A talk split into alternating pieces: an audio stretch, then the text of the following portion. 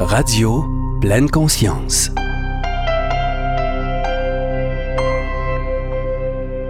Dans les derniers mois et les dernières semaines, nous avons assisté impuissants au drame qui s'est déroulé dans les résidences pour aînés qui ont été touchés de plein fouet au Québec et ailleurs par la COVID.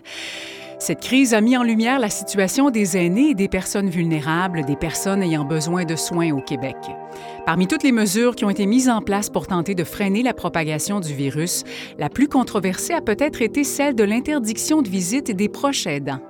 Les proches aidants ou aidants naturels sont essentiels aux personnes en perte d'autonomie ou qui traversent des difficultés de santé. Ils fournissent une aide inestimable au niveau physique et psychologique à ces individus.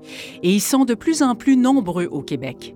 Le drame qu'on vient de traverser a éclairé également leur apport. Ils étaient dans l'ombre, acquis en quelque sorte, mais on s'est rendu compte à quel point la société tout entière avait besoin d'eux. C'est pourquoi il est essentiel d'en prendre soin. Au-delà de l'aide financière, il faut absolument s'assurer qu'ils tiennent la route, qu'ils aillent bien, car si l'aidant ne va pas bien, il ne peut pas aider comme il le voudrait. Et c'est là qu'intervient notre invitée à Radio Pleine Conscience, Madeleine Fortier, accompagnatrice, conférencière, formatrice et écrivaine, qui a décidé de sensibiliser les aidants dans tous les domaines à un phénomène trop peu connu encore, l'usure de compassion. Madeleine Fortier, bonjour. Merci d'avoir accepté notre invitation. Oui, bonjour. Ça me fait très plaisir d'être avec vous. Madeleine, pendant 13 ans, vous avez été proche aidante de votre conjoint. Euh, après son décès, malheureusement, vous êtes tombée complètement épuisée, une situation qui a duré plusieurs années. Ensuite, vous vous êtes investi dans votre travail et vous avez commencé à ressentir les mêmes symptômes, les mêmes signes d'épuisement, si on, si on peut dire, les mêmes symptômes, on va dire ça comme ça. Mm-hmm. Et euh, les recherches que vous, euh, vous faisiez à l'époque vous ont permis de mettre des mots sur ce que vous viviez. L'usure de compassion. Qu'est-ce que c'est l'usure de compassion, Madeleine? En fait, l'usure de compassion, on pourrait euh, appeler ça également le burn-out de l'aidant, entre guillemets.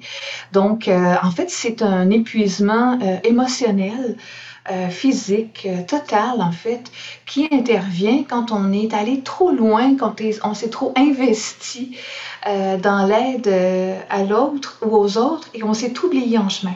Donc, c'est quelque chose qui, qui se présente, c'est pas quelque chose de, de brutal, c'est quelque chose qui, qui arrive de façon très, très, très euh, subtile. Euh, ça prend du temps avant qu'on se rende compte que, oups, il y a des choses qui, qui marchent moins bien qu'avant. On est moins, on se sent moins en bon état. c'est vraiment un, un glissement graduel, un mhm. glissement qui est très profond, mais qui est graduel. C'est pour ça qu'il faut être très, très, très attentif justement à des symptômes, euh, des, des, euh, des signaux d'alarme, des choses différentes qui nous arrivent parce que c'est pas quelque chose qui, qui arrive bang comme ça. Mhm. Et euh, dans le fond, c'est un peu... Euh, c'est le glissement de l'empathie vers la sympathie. Ah, parce qu'il y en a eu une différence il y a, il y a une différence énorme entre l'empathie et la sympathie, parce que la sympathie, dans le fond, c'est vraiment de prendre sur soi la souffrance de l'autre sans avoir euh, aucun euh, recul. Hmm. Donc, on est complètement submergé. Et c'est là que c'est dangereux, justement, de tomber euh, en usure de compassion. Au moment où vous avez compris ce que vous viviez, le concept était vraiment peu connu et c'est pour ça que vous avez décidé de sensibiliser le plus de personnes possible et de les aider à s'en protéger.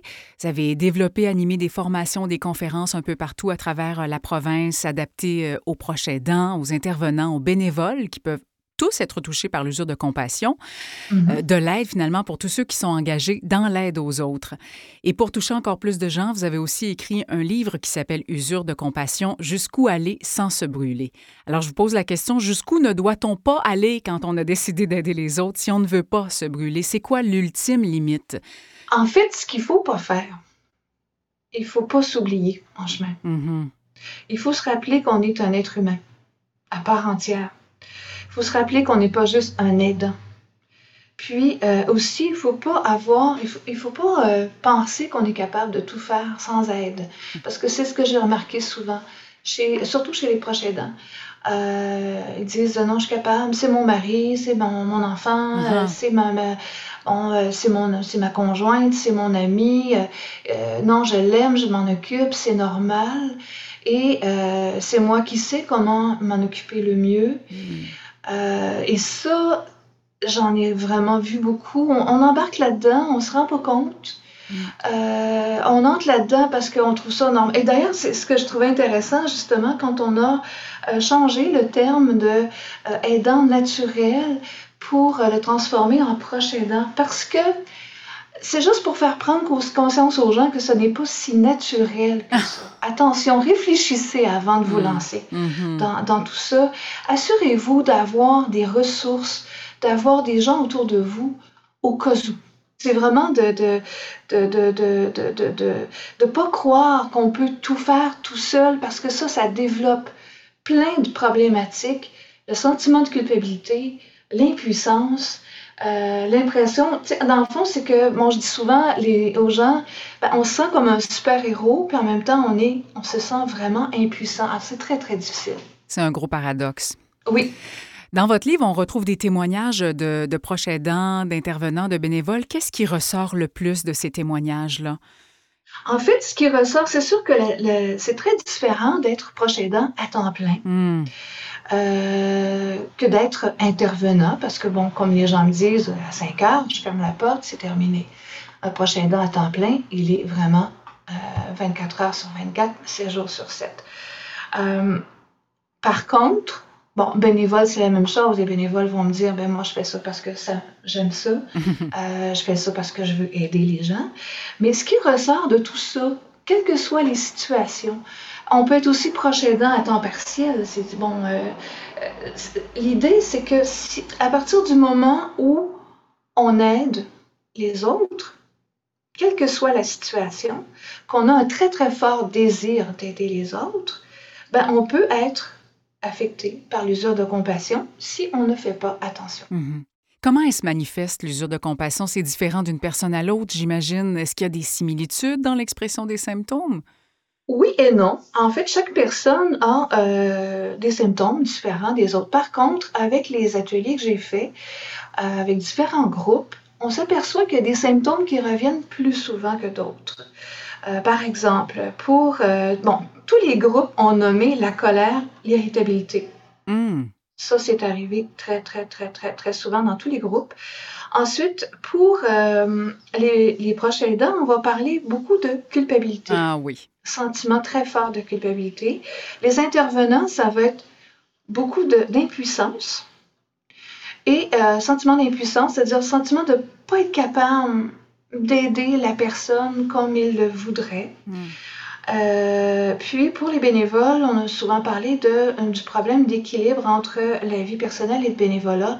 C'est qu'il y a des bénévoles qui vont beaucoup, beaucoup, beaucoup s'impliquer mm-hmm. et vont euh, dépasser dans le fond, leurs limites aussi. Là. Vont s'investir émotionnellement aussi, S'investir émotionnellement, euh, vont par exemple faire du bénévolat auprès de personnes âgées, euh, vont s'attacher à ces gens-là, ce qui est très bien, mm-hmm. mais à un moment donné, vont prendre vraiment tellement ça à cœur qu'ils n'auront plus de... Et c'est là que c'est important de vraiment toujours faire la distinction entre l'empathie et la sympathie. Mm. Qu'est-ce qu'il faut surveiller comme, comme, comme signaux? À partir de quel moment là, la lumière doit s'allumer? À partir du moment où on reçoit des symptômes inhabituels, par exemple, et là je, parle aussi en connaissance de cause, euh, parce que je me mettais, euh, j'étais rendue, je me mettais en colère pour rien. Mm-hmm. Euh, j'avais des crises de larmes pour rien. j'avais le sentiment d'être engluée dans une situation sans issue. Mm. Et ça, pour moi, c'est inhabituel. Je vais vous poser une, question très difficile qui, me vient. Est-ce qu'il vous est arrivé même de, vous dire, d'avoir la terrible pensée, j'aimerais mieux qu'il ne soit plus là? Non, ça, ça, ça c'est jamais arrivé. Ça m'est pas arrivé, j'ai pas eu, j'ai pas eu le temps. Oui, c'est ça. j'ai pas, à, la fin, j'aurais pu le penser, mais j'ai ah. pas eu, j'ai pas eu le temps parce que la, dernière maladie l'a emporté très rapidement. Hmm. Euh, mais j'ai, euh, j'ai entendu des gens qui m'ont dit ça. Oui. Hein. Et qui se sentent terriblement coupable euh, d'avoir euh, ressenti ce sentiment, mais ce qu'on essaie de leur faire comprendre, c'est que c'est normal, c'est un signe qu'ils ont besoin d'aller chercher de l'aide. Mm-hmm. C'est qu'ils voudraient que la personne cesse de souffrir. C'est ça. Puis, en même temps, ils se disent, ben, si elle, cessait de souffrir, ben, moi aussi, j'arrêterais de souffrir. parce que là, on est vraiment on, est, pris là, dans la souffrance de l'autre. On, est dedans là, mm. complètement. Et là, on se retrouve... allons, à l'aide, allons chercher de l'aide. C'est vraiment important. Parce que l'on se retrouve avec deux personnes qui ont besoin d'aide au lieu d'une seule. Exact. Et le but dans tout ça, c'est de, de conserver le plaisir de donner, de la satisfaction de la compassion. Exact. que, donc, vous avez rencontré des gens qui en arrivaient à dire plus jamais je vais faire ça, plus jamais je vais pouvoir aider. Oui, parce qu'ils sont complètement usés, ils sont vraiment épuisés. Ils ont l'impression d'avoir... Euh, il y en a souvent qui ont l'impression de ne plus avoir d'identité. Ah. Ils se sont tellement euh, euh, engagés, impliqués, ils se sont tellement oubliés en cours de route ah. que à la fin, ils se disent, ben, je suis qui, moi? Qui suis-je? Puis aussi, il y, a tout le phénomène, ben, on, était sur l'adrénaline toutes ces années-là. Mm-hmm. Et là, ça se termine qu'est-ce que je vais faire de moi? Exact. Puis, je sais que j'étais trop loin, j'ai plus de force. Euh, des fois, ça va se replacer avec le temps. Puis d'autres fois, euh, ça dure. Vraiment, des mhm. fois, ça peut être, ça peut être. C'est un petit peu comme une fois qu'on a, on a fait une dépression, mhm. on demeure plus fragile. Donc, il faut vraiment encore faire plus attention. Est-ce que vos livres, votre livre et vos conférences peuvent aider aussi les gens qui, sans être aidants, ont simplement tendance à faire passer les besoins des autres avant les leurs? Absolument, absolument. C'est vraiment euh, fait pour toutes les personnes qui aident d'autres personnes et qui euh, risquent. Ça ne veut pas dire que parce qu'on aide des gens, on va tomber en usure de mm-hmm. compassion. C'est pas ça que ça veut dire. Ça veut dire que à partir du moment où on aide les gens, puis qu'on est vraiment impliqué là-dedans, qu'on est très, très, très, très engagé, mm-hmm. euh, il faut faire attention. On est à risque. C'est ça. Il faut prévenir. il faut être prudent. Il faut, prévenir, tout le temps. Oui. Il faut être conscient que ça peut nous arriver il faut, puis il faut faire en sorte que ça ne nous arrive pas. c'est ça, finalement. Je, je, vais, je, vais, revenir aussi aux symptômes. Euh, donc, il y a les symptômes qui, sont les signaux d'alarme qui sont inhabituels, mais il y a aussi ceux qui sont normaux, je dirais, dans la situation. Dans ce sens que euh, lorsqu'on est vraiment euh, impliqué, par exemple, proche aidant auprès de, de, de son conjoint, euh, on peut souffrir d'insomnie, on peut euh, avoir, euh, bon, souvent des crises de larmes, on peut avoir toutes sortes de, d'émotions diverses, variées, sur lesquelles on n'a pas vraiment contrôle.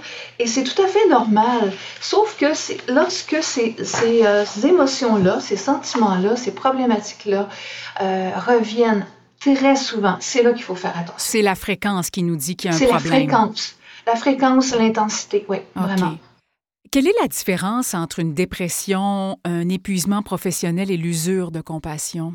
En fait, euh, la dépression, c'est la dépression, c'est pas l'usure de compassion. C'est pas, c'est, très différent. Mm-hmm.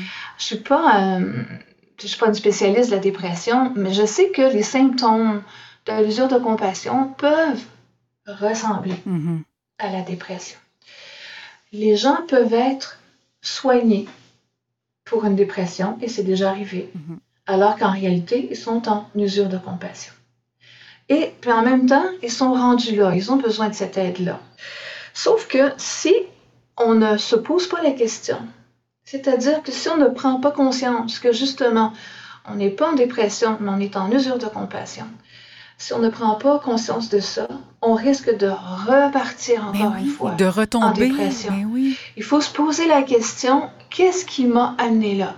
Et si c'est la façon dont j'aide les gens qui m'a amené à faire une dépression ou ce que le médecin nomme comme étant une dépression, ben à ce moment-là, il faut que je fasse attention à la façon dont j'aide les gens, jusqu'où je me rends. Mm-hmm.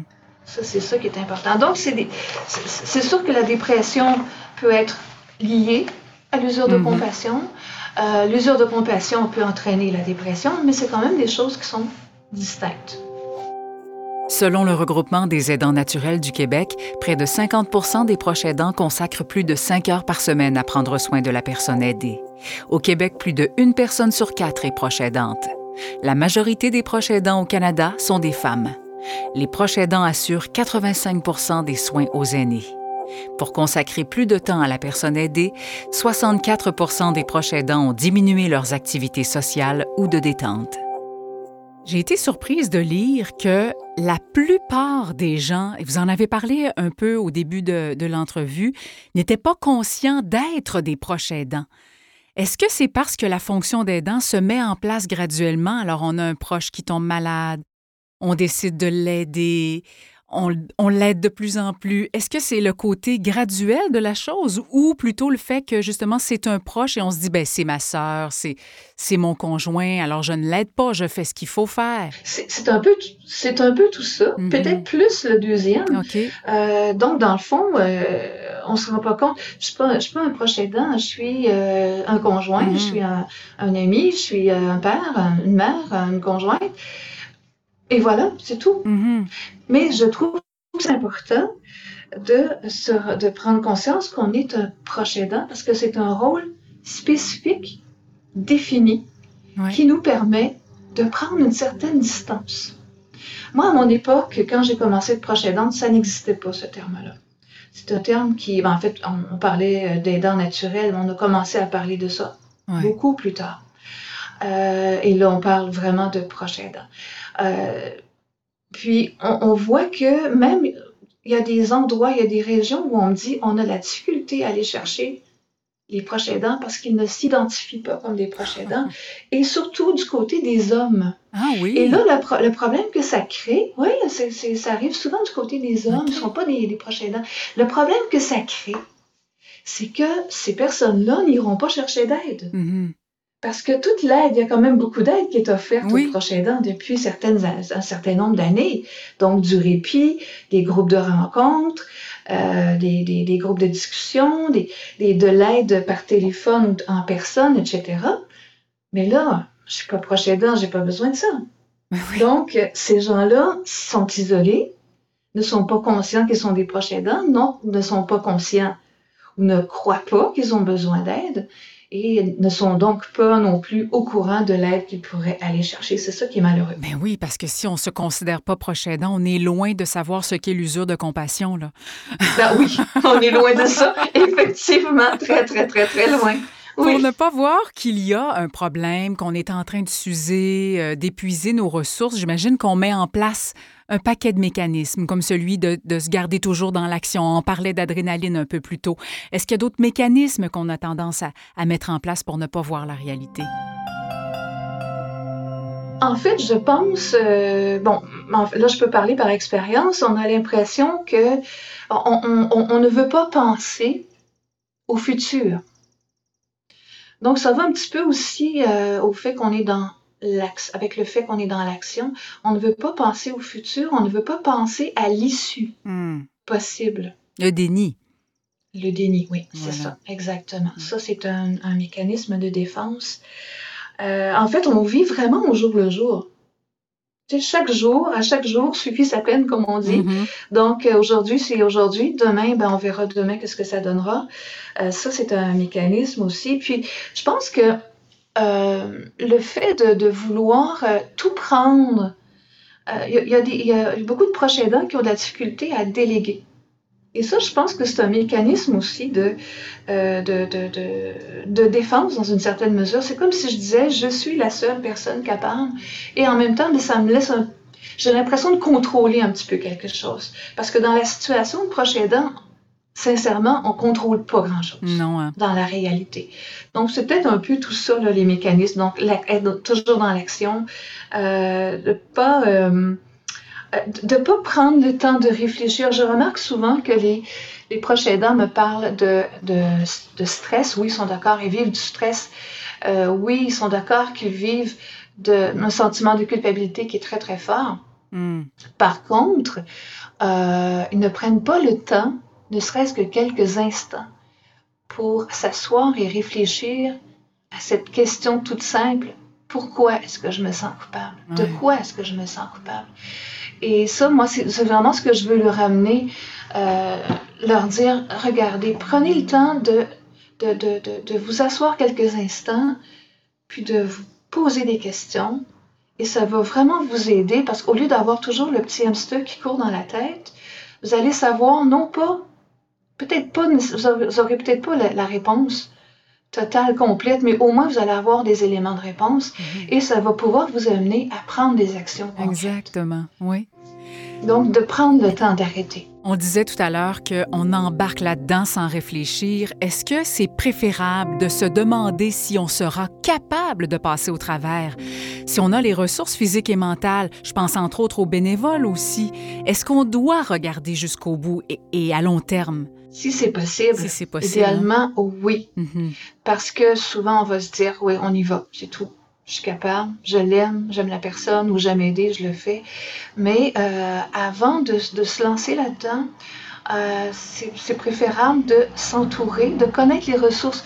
Il y, a beaucoup de, il y a beaucoup de documentation qui est disponible maintenant pour les proches aidants, entre autres euh, un document, des documents que j'aime bien où on demande aux proches aidants de s'interroger qui est-ce que j'ai comme ressource, euh, qui peut m'aider pour telle telle chose, quels, sont mes besoins, quels seront éventuellement mes besoins? Euh, pour justement se préparer. Avoir un plan B aussi si je ne suis plus capable d'aider la personne. Mm-hmm. Donc, c'est. Puis, puis, aussi, quand on. C'est sûr que les maladies n'ont pas toutes le même développement. Non c'est pas parce qu'une personne a un cancer, l'autre personne a un cancer que ça va se passer de la même façon, ça va être plus ou moins vite, ça va être plus ou moins douloureux, etc. Euh, L'Alzheimer, la même chose, ça peut être il peut y avoir des, des, des euh, développements qui sont différents. Par contre, si euh, le proche aidant prend euh, la peine de s'informer sur le développement en général de cette maladie-là, déjà, ça lui donne des pistes aussi, ça l'aide à se préparer. Donc, idéalement, oui, il faudrait euh, prendre le temps de se préparer, de se poser des questions, de regarder qu'est-ce qu'on a comme ressources autour de soi, quelles sont les ressources qu'on pourrait aussi aller chercher pour euh, compléter, pour vraiment euh, être soutenu en cours de route. Vous parlez d'ailleurs de dresser un plan d'action, c'est un peu ça finalement. Est-ce que c'est la forme que ça peut prendre, ce plan d'action-là, ou c'est encore plus complet ce qu'on doit y mettre? Oui, ça pourrait être ça. En fait, le plan d'action que je propose aux gens, c'est vraiment un plan d'action pour se protéger tout le long de euh, notre rôle d'aidant. Euh, et c'est un plan d'action qui se retravaille. En fait, je demande aux gens de, de trouver, parce que je, leur présente toujours une liste assez exhaustive d'actions positives qui peuvent être prises, mm-hmm. actions concrètes qui peuvent être prises pour se protéger de l'usure de compassion. Euh, et en même temps, je fais peut-être une petite parenthèse en disant que je me rends compte que les personnes ont déjà des moyens de protection qu'elles utilisent de façon tout à fait naturelle. Euh, oui, mais qui sont, mais qui sont euh, souvent inconscientes et on ne s'en rend pas compte. Alors moi, mon rôle un peu, ce n'est pas de dire, ce n'est pas de dire voici les moyens de protection que vous devriez utiliser, mais plutôt j'essaie tout le long de la conférence ou de la formation de leur faire ressortir leurs propres moyens de protection pour qu'elles en prennent conscience et qu'elles les utilisent. Leur propre force. Au besoin. Oui, oui qu'elles les utilisent au besoin, mais de façon consciente. Donc, dans le plan d'action, il y a euh, ces, ces, moyens de protection-là qu'elles utilisent déjà et aussi des, des, actions que je leur propose euh, dans une liste très exhaustive. Donc, et euh, je leur demande de choisir une à trois actions qu'elles veulent mettre en place immédiatement, hmm. le plus rapidement possible. Des actions qui doivent être plaisantes parce que ce n'est pas. On a besoin de joie, oui. On a besoin de joie. En fait, je ne leur demande pas justement d'aller, de se mettre des responsabilités supplémentaires sur le dos. C'est vraiment des choses, des, des actions pour, euh, pour les aider dans leur, dans leur rôle. Mm-hmm. Donc, ça soit, faut que ça soit concret aussi, évidemment, parce que si je dis, bon, euh, à partir de la semaine prochaine, je vais prendre soin de moi, c'est vraiment pas concret. Donc, que ça soit concret. Mm-hmm. Par exemple, je vais dire, je vais aller chercher, je vais aller marcher 15 minutes par jour, euh, je vais aller avec euh, mon ami au restaurant une fois par semaine. Je vais me faire masser. Je vais me faire masser des choses simples, des choses très simples. Et je leur demande aussi de le situer dans le temps parce que si je dis, euh, par exemple, j'arrête de fumer, ben, j'arrête quand dans 10 ans ou mm-hmm. la semaine prochaine. Et euh, aussi de voir si une personne euh, de leur entourage peut les aider à maintenir leur, leur bonne résolution. Et par la suite, ben, une fois que ces éléments-là ah, sont bien mis en place, on va en chercher d'autres dans la liste, justement, qui me sert un peu de, qui sert un peu de base de données. Ah. Et je pense que c'est vraiment très important là, de de, de, de, mettre en place ce plan d'action. Ah, c'est vraiment très bien. J'aime beaucoup le concept d'avoir un ange gardien qui prend soin de nous aussi. Ça, c'est vraiment bien. Et c'est rassurant pour la personne. C'est rassurant, effectivement, oui. J'ai lu aussi que euh, lorsque quelqu'un n'a pas idée, là, ne connaît pas l'usure de compassion, c'est quand l'autre a moins besoin de notre aide ou quand l'autre n'est simplement plus là que ça devient dangereux, qu'on peut tomber finalement et souvent qu'on tombe.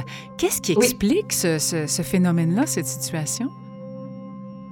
Justement parce qu'on est toujours dans l'action, on fonctionne uniquement, en fait, pas mal. Je ne sais pas si c'est juste uniquement, mais on est vraiment sur l'adrénaline tout le temps. Euh, on n'a pas le temps de penser à soi, on n'a pas le temps de penser à autre chose, ou on ne prend pas le temps de penser à autre chose. Et lorsque c'est terminé, c'est là qu'on tombe. Mm-hmm. Parce que tout ce qui nous tenait est disparu. Est disparu. Et on s'est oublié souvent en cours de route. On s'est tellement oublié, euh, comme dans le fond, qui suis-je? Je parlais de problème d'identité, qui suis-je? À quoi je sers maintenant, là? Qu'est-ce que je vais faire de ma vie? Et en fait, je, ça aussi, je, vraiment, je le dis en, toute connaissance de cause parce que c'est vraiment ce que j'ai vécu. J'ai vraiment comme. Euh, j'ai vécu au jour le jour dans, dans, une, dans l'adrénaline totale. C'était vraiment. Euh, c'est vraiment ça.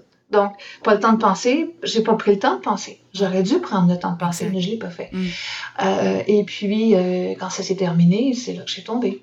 Donc, il faut faire attention. C'est pour ça que même si c'était, ce n'était que de prendre 10 minutes pour soi par jour. Même si c'était juste ça, à tous les jours, penser à soi pendant 10 minutes, avoir de l'autocompassion pour soi, ça c'est tellement important. Ça serait déjà beaucoup, hein? Ça serait déjà beaucoup. Euh, je m'aperçois que les gens ont beaucoup de compassion pour les autres, mais très peu pour eux. Et ça, c'est euh, vraiment terrible parce que si je n'ai pas de compassion pour moi, je prendrai pas soin de moi.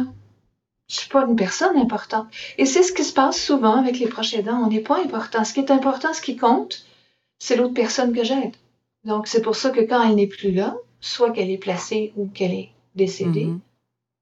c'est là qu'on risque de tomber. Donc, il faut vraiment penser à tout ça avant que ça nous arrive.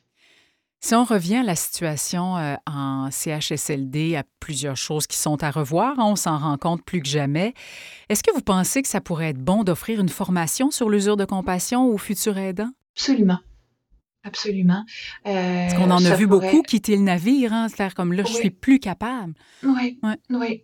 Oui, ça, en fait, il faut euh, donner ces formations-là avant effectivement que la personne devienne soit proche aidante ou préposée aux bénéficiaires ou bénévole mm-hmm. ou, intervenant, intervenante, parce que c'est là qu'on peut prendre les bonnes résolutions parce qu'on est en mode préventif et mm. non pas en mode curatif. Oui, réactif. Mm.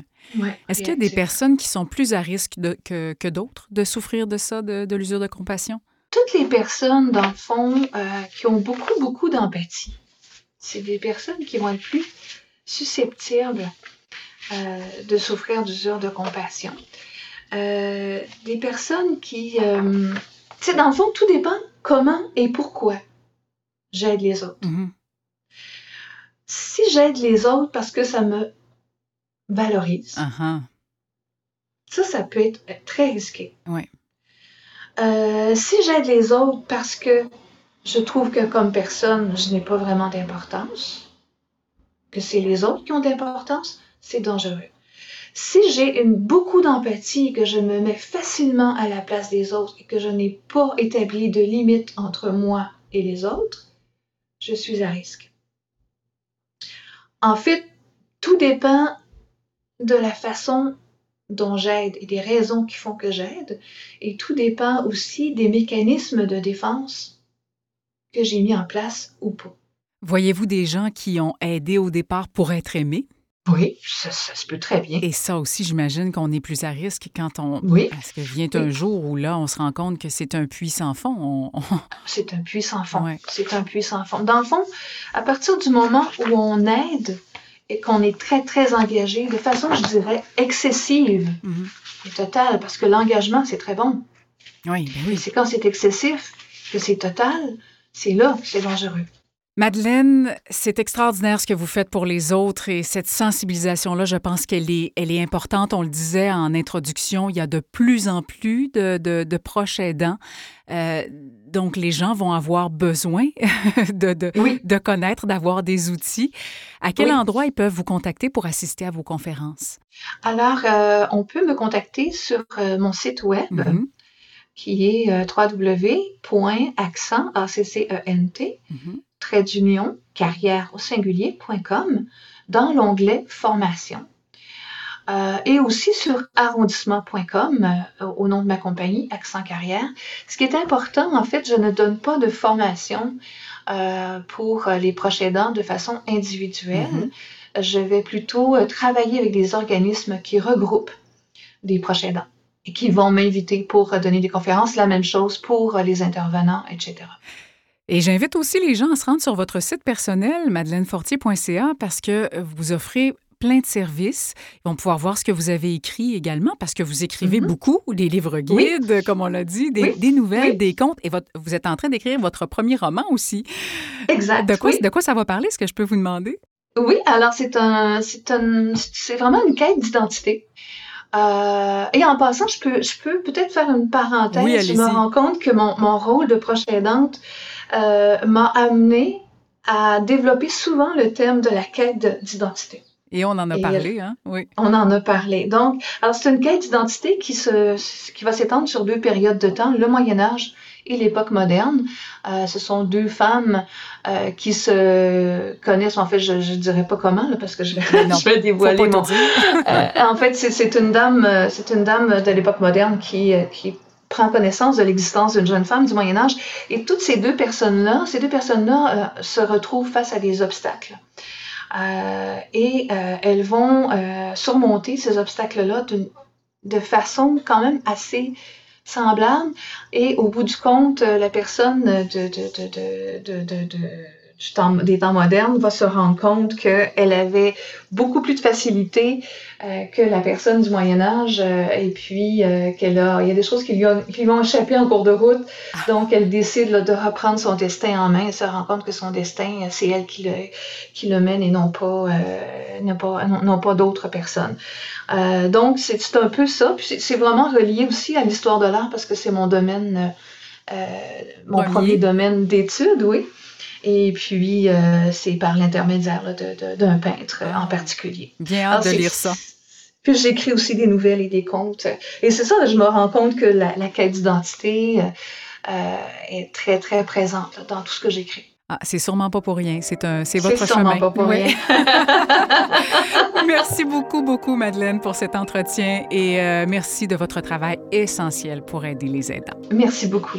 Merci à vous.